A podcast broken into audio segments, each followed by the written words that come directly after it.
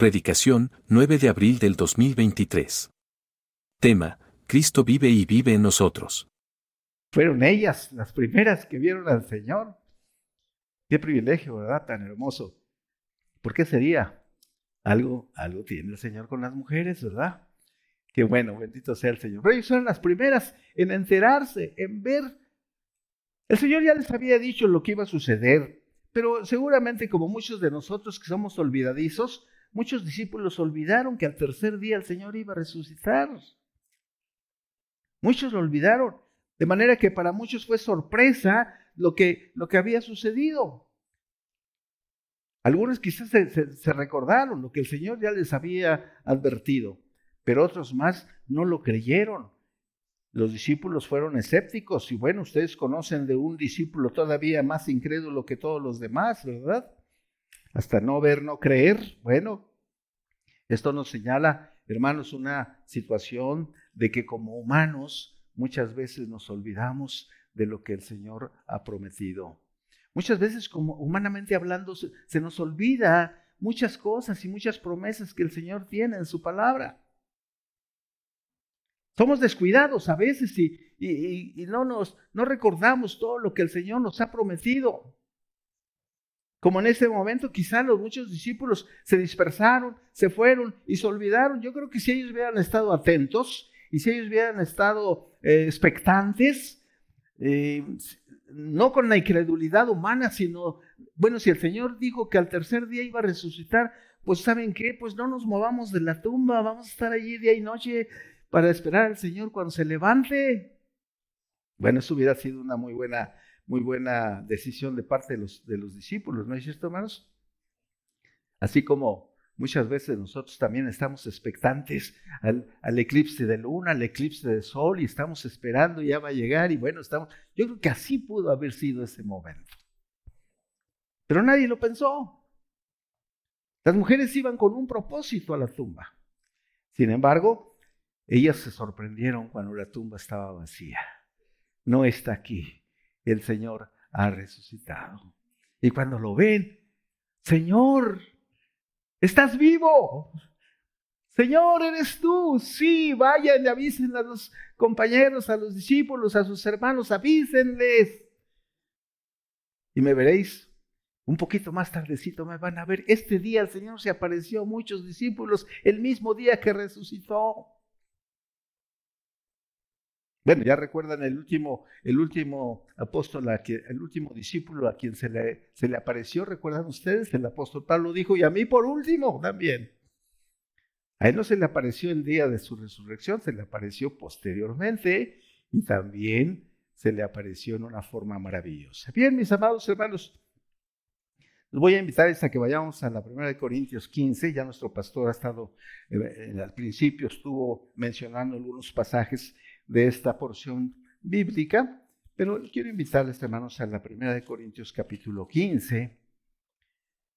Y vamos a leer, em, bueno, ya, ya, el pastor lo, leyó, vamos a leer el, el 20, capítulo, versículo 20.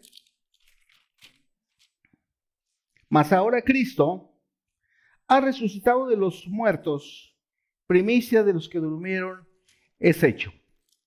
Sí, mis amados hermanos, a todos los que por fe se unen a Cristo, por su resurrección se les asegura nuestra, la propia o nuestra propia resurrección.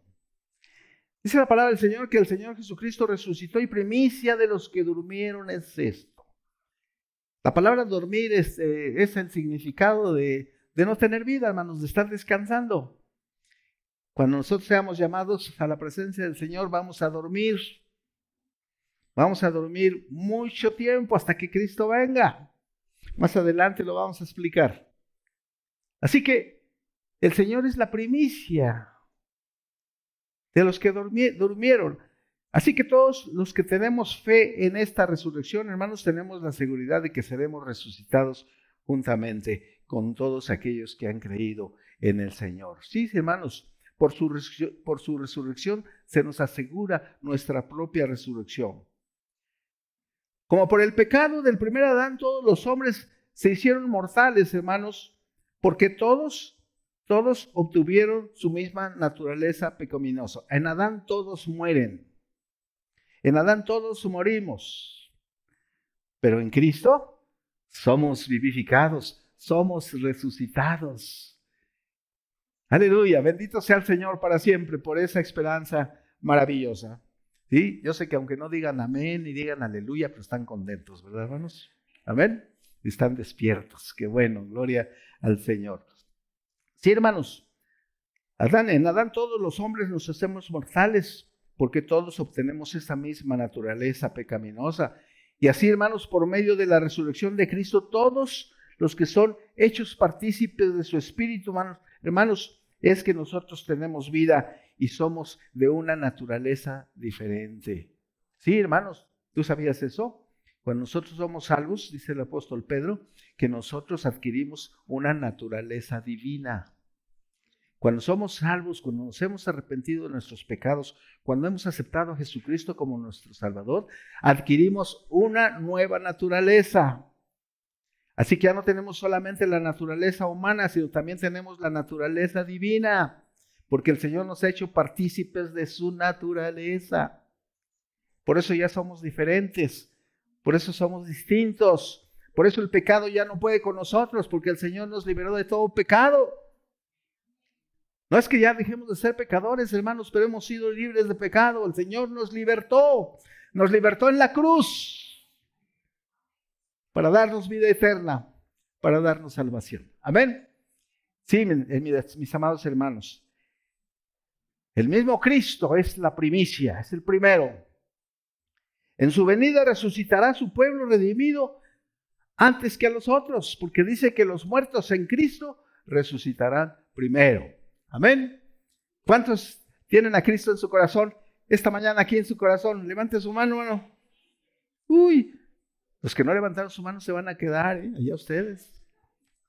Dice que los muertos en Cristo resucitarán primero. Claro, me van a decir un día, como me dijo un hermano, oiga, pero todavía no nos morimos. Ahí dicen los muertos en Cristo, pero nosotros no estamos muertos. pero vamos a estar. Eso sí, tenga la seguridad. Dentro de 5, 10, 20, 30, 50, 100, 200 años no existimos ninguno de los que estamos aquí. ¿No es cierto? Pero hay una esperanza. No vamos a estar aquí, pero vamos a estar con el Señor. Esa es la esperanza maravillosa que el Señor nos ha dado. Voy pues a preparar un lugar para vosotros, porque donde yo estoy, ustedes también van a estar. Aleluya, bendito sea el Señor. Tenemos esa seguridad, mis amados hermanos. Al final, pues también los impíos van a ser resucitados, ¿sí lo sabía? Hay dos resurrecciones. Los muertos en Cristo resucitarán primero. ¿Quién serán los segundos?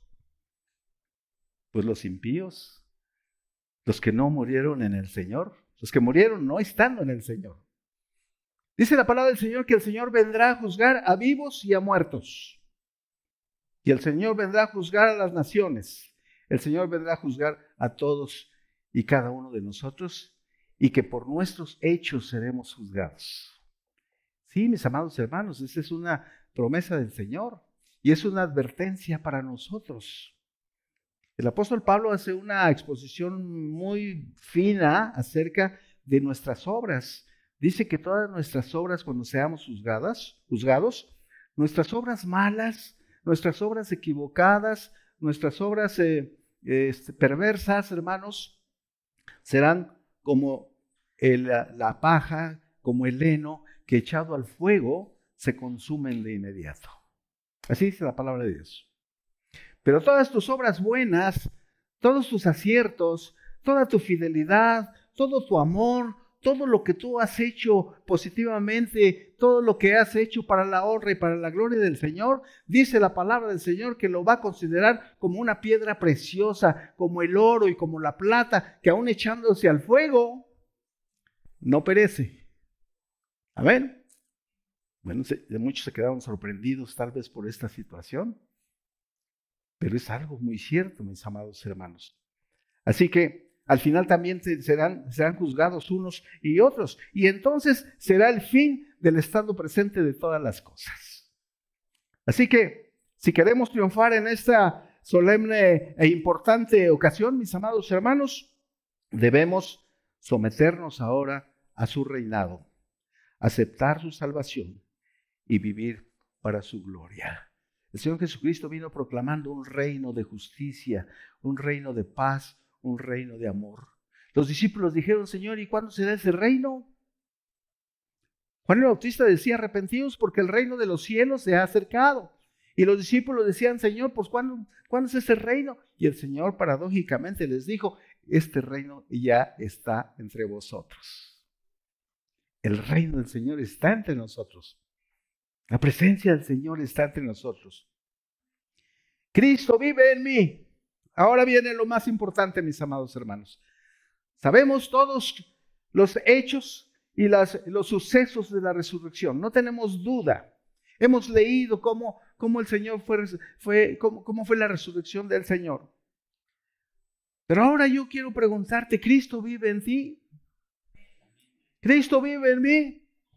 Si Cristo vive verdaderamente, ¿cómo es que yo puedo, yo puedo, yo puedo uh, experimentarlo? ¿Cómo puedo, cómo puedo hacerle para que yo pueda tener la confianza y la seguridad de que Cristo vive en mí? Voy a invitarlos a que abran su Biblia en Gálatas capítulo 2, versículo 20. Para que usted tenga toda esa seguridad, no tenga dudas.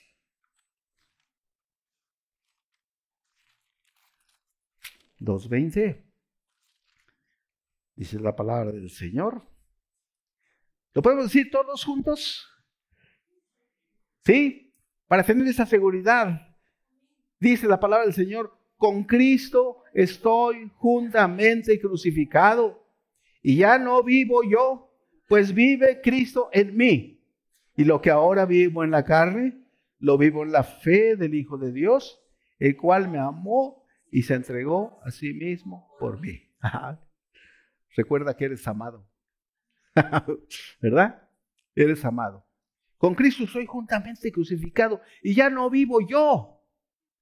Cristo vive en mí. Aleluya. Bendito sea el Señor para siempre. Esa es una certeza, hermanos. La Biblia una y otra vez nos recuerda que Cristo vive. Él ya no está en la tumba. No es como aquellos dioses o ídolos como como Mahoma, como Buda, gente que está muerta, está sepultada. El Señor Jesucristo ya no está en la tumba, Él vive, está a la diestra de Dios Padre. Él se humilló hasta la muerte y hasta la muerte de cruz. No, no tomó su, su, su, su personalidad, no tomó su divinidad, al contrario, Él tomó su, su forma humana para humillarse hasta la muerte y muerte de cruz y fue exaltado hasta lo sumo y ahora está a la diestra de Dios Padre, de donde vendrá a juzgar a los vivos y a los muertos. Así que mis amados hermanos, estemos preparados para esa, esa situación. Ahora Cristo vive en mí. No solamente Cristo vive, pero aquellos que han aceptado a Cristo, aquellos que han eh, confesado sus pecados, se han abierto su corazón para que Cristo viva en él, Él está viviendo dentro de cada persona salva. Nosotros somos un templo del Espíritu, hermanos. Pero también, también dice la Biblia que Cristo mora en cada uno de nosotros. Y cuando dice mora es que vive significado de la palabra morar es vivir.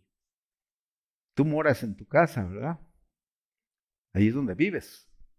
Cristo mora en nosotros. Cristo vive en nosotros. Aleluya, bendito sea el Señor. Bien, mis amados hermanos, ante esta situación de conocer el, propósito de la resurrección del Señor y saber que yo vivo porque Él vive en mí, Dice la palabra del Señor a través del apóstol Pablo que cuando estábamos nosotros muertos en delitos y pecados, Él nos dio vida. Él nos dio vida, por eso vivimos, por eso estamos aquí, hermanos. Y si es así, entonces, hermanos, que tenemos que estar muy concretamente seguros y, este, y conscientes de que durante esta vida terrenal, esta vida humana, se va a acabar pronto y que nosotros tenemos la promesa del Señor de una vida eterna en los cielos. Nosotros iremos con Él cuando muramos. ¿Por qué? Porque Cristo viene pronto. Sí, cierto, no, quizá no nos toque a nosotros ver su venida. No lo sabemos. Él puede venir en un abrir y cerrar de ojos. Pero ante todos los acontecimientos que estamos viviendo, hermanos, probablemente no le alcancemos nosotros a ver como dice la palabra del Señor. Pero de que viene pronto, viene pronto. Sí, hermanos, voy a invitarles al libro de los Hechos, capítulo 1.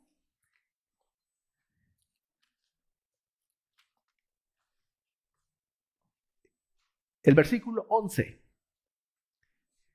Hechos capítulo 1, versículo 11. Aquí está haciendo una versión, más bien una, una, narración acerca de la, de la despedida del Señor Jesucristo. Dice el versículo 11, los cuales también le dijeron, varones gentiles, ¿por qué estáis mirando al cielo? Este mismo Jesús que ha sido tomado de vosotros al cielo, así vendrá como le habéis visto ir al cielo. Mis amados hermanos, cuando el Señor estuvo apareciendo durante 40 días a sus discípulos, se los reunió. Y dice la palabra del Señor que les dio una serie de instrucciones para que ellos continuaran con el ministerio del Señor Jesucristo. El Señor Jesucristo estaba preparando su, su ascensión, se estaba, se estaba despidiendo de ellos. Y dice la palabra del Señor que cuando el Señor se, empezó a levantar, qué maravilla, ¿no? Poder ver al Señor flotar en el aire e irse. Y en su lugar se parecen dos, dos varones con vestiduras blancas. ¿Qué están viendo al cielo? Pues ¿cómo que estamos viendo al cielo? Pues el Señor se acaba de ir, se nos acaba de desaparecer. Bueno, este mismo Jesús que ustedes han visto ir, así mismo vendrá. Así vendrá. En las nubes vendrá Cristo Jesús. Dice la palabra del Señor que todo ojo le verá. Bueno, qué revelación tan tremenda de los evangelios, hermanos, porque en aquel tiempo no había internet. Usted ahorita puede comunicarse por el WhatsApp. WhatsApp se puede comunicar al otro lado del mundo con algún familiar y lo puede ver, ¿sí o no? En la época de los discípulos, ni imaginarse esta maravilla. Yo creo que si ahorita despertar a alguno de los discípulos y viera esos aparatitos, se muere del susto. Bueno, esa es una evidencia de que todo ojo, todo ojo le va a poder ver al Señor. Sí, porque ¿a dónde va a llegar? ¿Sí se acuerda dónde va a pisar el Señor? Cuando llegue a este mundo, ¿se acuerda dónde va, dónde va a poner su pie? ¿Alguien me puede decir? ¿No? En el monte de los olivos. Ahí va a poner su pie el Señor Jesucristo cuando venga. Así que no se va a aparecer aquí en Villacuapa, ¿eh? El Señor Jesucristo no va a pisar aquí en Villacuapa, tengan la seguridad. Pero todo Villacuapa lo va a poder ver, eso sí. Dice, todo ojo le verá cuando Cristo venga en las nubes. Así que como ustedes han visto ver al Señor levantarse, así también Él vendrá. El Señor Jesús se estaba despidiendo de los discípulos y les dice, pero recibiréis poder. En el versículo 8 dice, recibiréis poder y me seréis testigos. Dice la palabra del Señor, me seréis testigos en Jerusalén, en toda Judea, en Samaria y en Harvest también. Me seréis testigos. Y dice el versículo 9, y habiendo dicho estas cosas, viéndolo ellos fue alzado y le recibió una nube que le ocultó de sus ojos. Y estando ellos con los ojos puestos en el cielo, entre tanto que él se iba, he aquí se pusieron junto a ellos dos varones con vestiduras blancas, los cuales también les dijeron, varones Galileos, ¿por qué estáis mirando al cielo? Este mismo Jesús, que ha sido tomado de vosotros al cielo, así vendrá como le habéis visto ir al cielo. Bueno, hermanos, el apóstol Pablo nos dice en el capítulo 4 de la primera carta a Tesalonicenses, en el versículo 13 dice, tampoco queremos, hermanos, que ignoréis acerca de los que duermen en el Señor. Tampoco queremos, hermanos, que ignoréis acerca de los que duermen, para que no os entristezcáis como los otros que no tienen esperanza. Aquí el apóstol nos está diciendo, hermanos, cuando ustedes fallezcan, cuando ustedes mueran, este, no se entristezcan cuando alguien se muere, porque ese es el principio de la vida eterna, ese, ese debe ser gozo. Por eso muchas personas que no conocen nuestras convicciones y cuando tenemos un funeral, yo he recibido a veces comentarios de gente que dice, ¿cómo ya teniendo eh, a un, un difunto están cantando y se están gozando? En lugar de estar tristes y de estar orando y de estar todos compungidos y, y este, entristecidos, están cantando. Ah, claro, porque este es, este es el principio de la vida eterna. Dice el Señor, o sea, vuestra ciudadanía no está en la tierra, la ciudadanía de ustedes está en el cielo, allá conmigo. Voy pues a preparar morada para vosotros, para que donde yo estoy, también ustedes estén conmigo. Aleluya, bendito sea el Señor para siempre. A mí me emociona mucho, hermanos. Quizá dijeran ustedes, bueno, ¿por qué el pastor se emociona tanto pensando que pues hablamos de la muerte? Pero recuerden ustedes que el Señor Jesucristo venció la muerte y en Él soy más que vencedor. El apóstol Pablo en el capítulo 8 de Romanos dice, en esto somos más que vencedores porque ni la muerte ni la vida podrá separarnos del amor de Dios que es en Cristo Jesús. Amén, aleluya. Bendito sea el Señor para siempre. Dice Pablo, tampoco queremos, hermanos, que ignoréis acerca de los que duermen, para que no se entristezcan como los otros que no tienen esperanza. Porque si creemos que Jesús murió y resucitó, así también traerá Dios con Jesús a los que durmieron en él. Por lo cual os decimos esto en palabra del Señor, que nosotros que vivimos, que habremos quedado hasta la venida del Señor, no precederemos a los que durmieron, porque el Señor mismo con voz de mando, con voz de, de arcángel y con trompeta de Dios, descenderá del cielo y los muertos en Cristo resucitarán primero. Otra vez, otra vez, los muertos en Cristo resucitarán primero. Bendito sea el Señor para siempre. Dice la palabra de Dios que se va a tocar una trompeta. ¿Dónde la tocarán? Allá en los olivos no va a llegar hasta acá. ¿Cómo será eso? Es parte de los misterios del Señor. Y a veces uno se pone a pensar, ¿cómo será la trompeta del Señor? Con trompeta, dice aquí, los que vivimos, hayamos quedado, seremos arrebatados juntamente con ellos en las nubes para recibir al Señor. Sí, dice la palabra de Dios que se va a tocar una trompeta y los muertos en Cristo. ¿Quiénes son los muertos en Cristo, hermanos? ¿Son aquellos que, que tuvieron una religión? ¿Son aquellos que, que se portaron bien? No. Son aquellos que que hicieron buenas obras? ¿Será? ¿O son aquellos que guardaron la cuaresma, guardan las fiestas tradicionales, o muy devotos, muy religiosos, muy, muy apegados a la religión? No, tampoco. ¿Serán aquellos que, que ya se bautizaron en una iglesia, se bautizaron en otra, o, o los que no están bautizados, serán ellos? No, tampoco, mis amados hermanos. Son aquellos a los que quizás cuando oraron por ellos les pusieron las manos en la cabeza y oraron, les ungieron. No digo que esté mal, está perfecto, pero ¿será, ¿serán ellos? Tampoco. No, mis amados hermanos, son aquellos que murieron en Cristo, creyendo en Cristo y dando su vida total y absolutamente al Señor. Amén. La iglesia del Señor, la iglesia de Cristo. Ellos son los que, los que mueren en Cristo el Señor.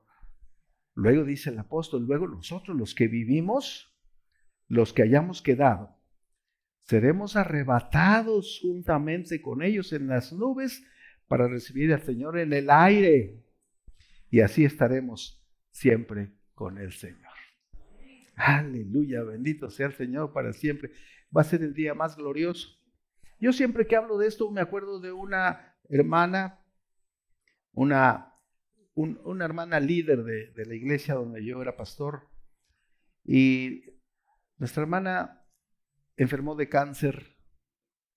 Y cuando tuve la oportunidad de irle a visitar, ya casi en sus últimos días, pero todavía podía hablar, estaba en su silla de ruedas y no era una persona muy, muy adulta, tendría unos 60 años. Era joven realmente. Y me decía, pastor, estoy emocionada y contenta. Cierto que tengo muchos dolores, muchas molestias, de repente me pongo triste, pero cuando veo la promesa del Señor me pongo alegre y me emociono, porque sé que pronto voy a ver a mi Señor. Ay, hermanos, qué diferencia. Tuve otro caso también de cáncer con una persona que me dijo, ¿por qué Dios me castiga con, esta, con este cáncer? Estoy muy enojada con Dios. ¿Por qué me tiene que pasar esto a mí? Y también tendría como 60 años. Ella era una violinista profesional, tocaba en la Filarmónica de aquí de la Ciudad de México y tocaba en la iglesia, precioso su violín. Pero el Señor trató con ella, yo creo, me imagino, porque de repente ya no pudo tocar el violín. Ya no podía levantar su brazo para tocar. Me llamó, oré con ella, me dice, me siento mal, ya fui a, que me hicieran exámenes, análisis, y resulta que tengo cáncer en, un pecho. Se lo extirparon y resurgió el, el cáncer. Y dice, si yo he tocado toda mi vida y he tocado para el Señor, ¿por qué? ¿Por qué? ¿Por qué no fue este en lugar de este? El Señor está tratando contigo. ¿Pero por qué? Bueno, tan enojada que ya estando en su estado, en su estado terminal, unos ocho días antes que la fui a visitar a cancerología, le tuve que ministrar y decirle, mira, goza estos últimos días que te quedan, entrega tu vida al Señor, Goza de esto porque el Señor te está llamando y dichosa tú que pronto vas a ver al Señor. No lo puedo ver de esa manera, pastor. Hay que ser realistas, me dijo. Estoy en vil desgracia, pero el Señor tiene misericordia de ti. Finalmente, hermanos, reaccionó, se arrepintió, oramos juntos. Yo siento que fue sincera, confesó sus pecados, entregó su vida al Señor. Tres días después se fue al cielo. Estoy seguro. Pero digo, ¿por qué lo menciono? Por la gran diferencia entre uno y otro. Quizá usted no ha pensado en el día que, que va a morir. Qué bueno que no lo piense. Pero de que va a llegar ese momento, va a llegar. Y el Señor nos ha hecho muchas promesas para estar contentos y alegres por este encuentro maravilloso.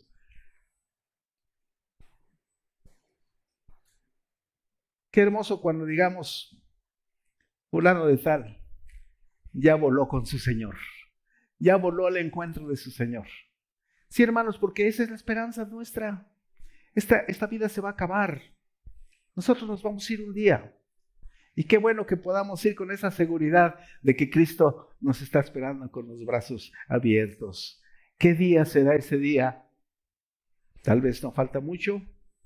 Hay guerras, hay pestes, hay muertes, hay violencia, se han elevado el, número de secuestros y de, de situaciones, hermanos, que, que, usted sabe. No le puedo contar tanto porque usted lo sabe bien. Sí, mis hermanos, hay tantas situaciones, terremotos, temblores, eh, situaciones eh, eh, de la naturaleza que nos hacen preocuparnos. Todo eso es una anunciación, hermanos, de que Cristo viene pronto, de que Cristo puede venir el día de hoy. Así que, hermanos, dice el Señor Jesucristo en la primera carta del, del apóstol Pedro, del apóstol Pablo a los Corintios, dice, he aquí os digo un misterio. Y lo leyó el pastor. No todos dormiremos, pero todos seremos transformados. Sí, mi amado hermano, cuando nosotros resucitemos, ya no vamos a resucitar con este cuerpo porque ya se desintegró totalmente. ¿Sí? Ya no vamos a tener ningún aspecto físico. Polvo eres y al polvo serás tornado. somos polvo. Pero el Señor nos va a resucitar con un cuerpo diferente. Vamos a ser transformados. Con un cuerpo que pueda estar frente a frente con el Señor. Ahorita no podemos estar físicamente frente al Señor porque este cuerpo es corrupto. Para ver al Señor tenemos que tener un cuerpo diferente, un cuerpo celestial, un cuerpo que nos permita estar enfrente de Él. En un momento, dice la palabra, en un abrir y cerrar de ojos. ¿Cuánto se tardará un abrir y cerrar de ojos, mis amados hermanos? Un instante, en un parpadeo, instantáneamente. Ni nos damos cuenta cuando parpadeamos, hermanos. Y dice la Biblia que en un abrir y cerrar de ojos en un momento. Bien, amados hermanos. Si es así, tenemos que estar preparados y listos para la venida del Señor. Amén. ¿Cuántos estamos preparados, hermanos? Ay, qué poquitos, hermanos. Yo creí que todos iban a decir, estamos preparados, hermanos. Hay duda, hay duda de que no es así. No, fíjense ustedes lo que nos dice el Señor Jesucristo en Apocalipsis 3, 11 y 12. Fíjense, Apocalipsis, el último libro de la Biblia. Búsquelo en su Biblia para que se le quite el sueño si tiene sueño.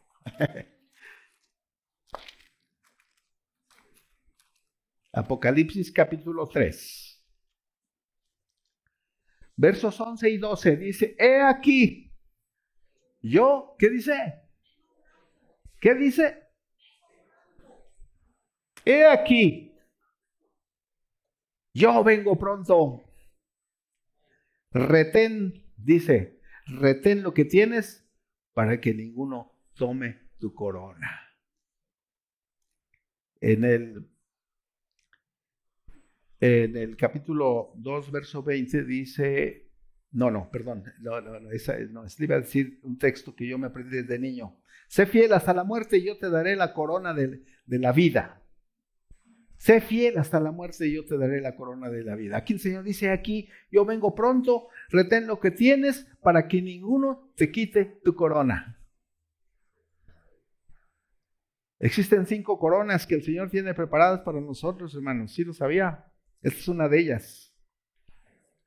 Ojalá un día el pastor nos dé un estudio sobre las coronas que tenemos listas para cada uno de nosotros.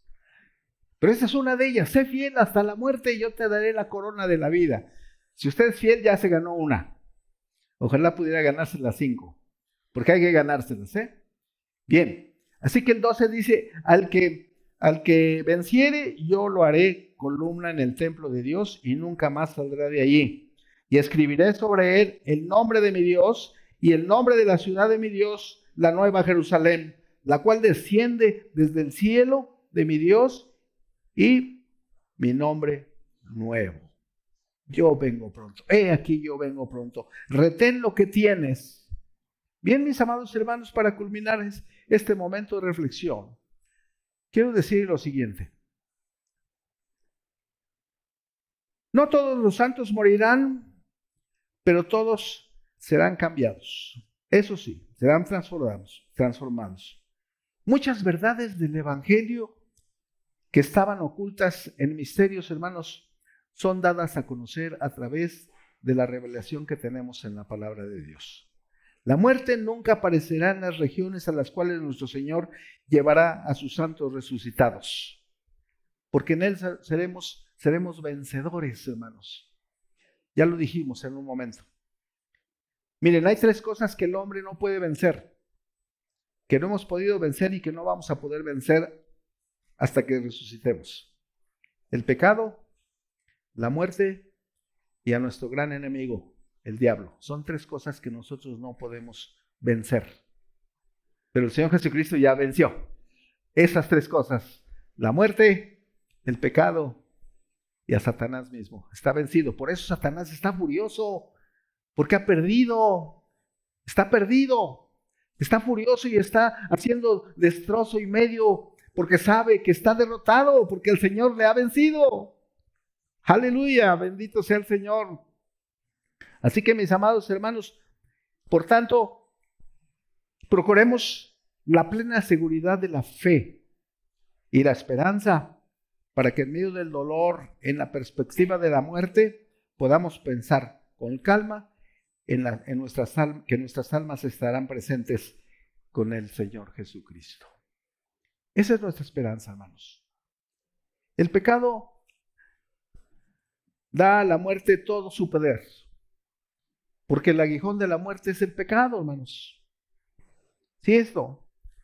Pero el Señor dice, ¿dónde está, oh muerte, tu aguijón? ¿Dónde está, oh sepulcro, tu victoria? Nadie puede responder a sus exigencias, soportar su maldición o terminar sus, sus transgresiones, hermanos, si no es que Cristo ha cambiado tu vida y ha hecho de ti una persona nueva, diferente.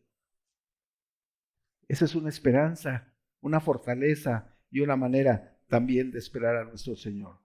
¿Cuántos manantiales de gozo para los santos? ¿Cuánto manantial de gratitud hacia Dios? Todo ello, hermanos, es abierto como una cascada, como, una, como algo que, que, se desborda de gratitud al Señor por todo lo que ha hecho por nosotros. Primero ir a la cruz, ser crucificado, después ser levantado por el mismo su Padre para hacer resurrección y primicia de nosotros, hermanos, para que nosotros también podamos ser resucitados. Si no tenemos fe y no creemos en esta resurrección, dice la palabra del Señor que nuestra fe es vana. Se pierde todo el sentido de lo que significa el Señor para nosotros. Así que hermanos, estemos preparados. Debemos permanecer inconmovibles en la esperanza y en la expectativa de este gran privilegio de resucitar un día por el poder del Señor. Tenga esa seguridad, hermano. Sí, nos vamos, pero vamos a resucitar con Cristo y vamos a reinar con Él para siempre. Estaremos con Él a su lado. No habrá llanto, no habrá tristeza, no habrá dolor. No te tienes que preocupar por nada. Ahorita tenemos muchas preocupaciones, hermanos. Tenemos que preocuparnos por comer, por vivir, por, por divertirnos, por, eh, por, por, desarrollar a nuestros hijos, en fin, tantas cosas por las que luchamos, por las que vivimos, por las que trabajamos. Decía un hermano, Ay, yo estoy muy feliz porque allá en el cielo no voy a trabajar. Ay, qué bueno. allá en el cielo no me voy a preocupar por ver si tengo o no para comer. Allá en el cielo no me voy a preocupar por nada. Claro, porque el Señor te va a dar paz, te va a dar tranquilidad, te va a dar gozo, alegría, todo. Dice que habrá paz en el valle, allá con el Señor. Cuando estemos cara a cara, frente a frente, cuando podamos verlo y decirle como aquel, aquel compositor de aquella canción, de cara a cara. Sí, conocen esa canción, me imagino, ¿no? Cuando yo esté contigo y te pueda ver cara a cara. Ay, Señor, Qué hermoso va a ser eso. Imagínense ustedes ver al Señor frente a frente. Será el día más maravilloso y hermoso. Amados hermanos, que Cristo nos dé la fe y aumente nuestra fe para que nosotros no solo estemos a salvo, sino gozosos y triunfantes en Cristo Jesús por su resurrección, por esa vida maravillosa que el Señor nos ha dado Sé fiel hasta la muerte y yo te daré la corona de la vida. Y que Cristo Jesús pueda reinar con nosotros por siempre en nuestra vida y nosotros con Él en la vida eterna. A ver, lo que nos falte de vida. Un año, dos años, cinco, diez, veinte, treinta, los que sean que Dios nos dé, que Él sea un huésped importante y especial en nuestro corazón. A ver, Padre amado, Cuántas gracias, Señor, te damos en esta hora por la belleza de tu amor, por estas promesas maravillosas, Señor, que tú nos has dado. Y ahora que nosotros podemos celebrar este día maravilloso de victoria sobre la muerte, Señor, nos gozamos enormemente contigo, Señor, porque sabemos que tú cumples todas tus promesas. Danos fe, Señor, para creer en ellas. Danos fe para asegurarnos de ellas. Danos fe para aprender de ellas. Danos fe para proclamarte, Señor, como dueño y Señor de nuestras vidas, porque tú nos amas y porque nos has amado, Señor, nos has dado tu vida eterna y nos has prometido, Señor, que juntamente con Cristo estaremos crucificados y ya no vivimos nosotros, porque tú vives en nosotros, Señor. Oh Dios eterno, que estas palabras queden en nuestros corazones y que podamos, Señor, estar conscientes, estar siempre fieles, permanecer, Señor, fieles y estar siempre atentos para tu venida, para cuando tú llegues nos encuentres preparados. Padre, gracias por esta, cada una de las personas que han escuchado esta palabra, Señor. Pon en su corazón y en su mente, Señor, estas porciones bíblicas que puedan servir para afirmar su fe y para fortalecer su vida, Padre. Oramos humildemente en el nombre poderoso de Cristo Jesús, nuestro Salvador. En ese Cristo resucitado, oramos, Padre, dándote honra y gloria por siempre y para siempre. Amén. Bendito sea el Señor para siempre. Cristo vive. Amén. Gloria a Dios.